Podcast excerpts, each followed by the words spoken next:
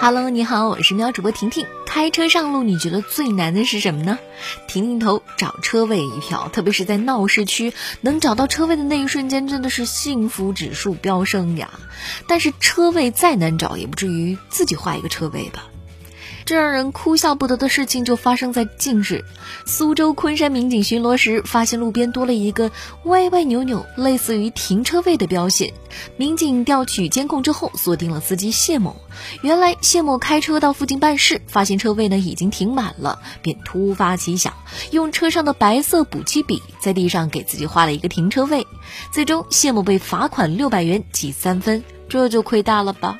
我们再来梳理一下当代人神奇的消费心理观：超市购物三百元，购物袋两毛，嫌贵不买；一百元包邮买，九十元商品加十元邮费不买；十八元奶茶说喝就喝，十五元一个月的视频会员账号求了三十个人借。最近，当代年轻人神奇的消费观引发了热议，网友纷纷表示是我本人没错了。嗯，婷婷也点了点头。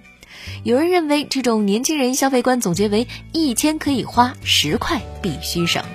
有一种快乐叫做购物，还有一种快乐叫做钓鱼。武汉渔场凌晨上百人排队抢钓位。近日，湖北武汉一钓鱼场门口，上百名钓鱼爱好者蜂拥挤进钓场，以百米冲刺的速度抢占钓位。根据钓场工作人员陈师傅介绍，有的钓鱼爱好者从外地赶来，凌晨就在门外排队，就为了抢一个自己认为理想的位置。婷婷也看了那个视频啊，真的像极了学生时代抢饭的场景。说到学生时代，来回忆一下你读大学的时候，你支持高校规定大学生起床时间吗？近日，上海某高校发布了一条宿舍新规，备受争议。没有特殊情况，要求本科生上午八点起床，研究生上午九点起床，否则扣五分。根据该校发布的奖惩积分评定条例来看，这五分属于行为分，一学期内行为分累计达到负六十分，社区和学院对其提出黄牌警告，进行教育，并通知其家长；累计达到负一百五十分，则终止住宿协议。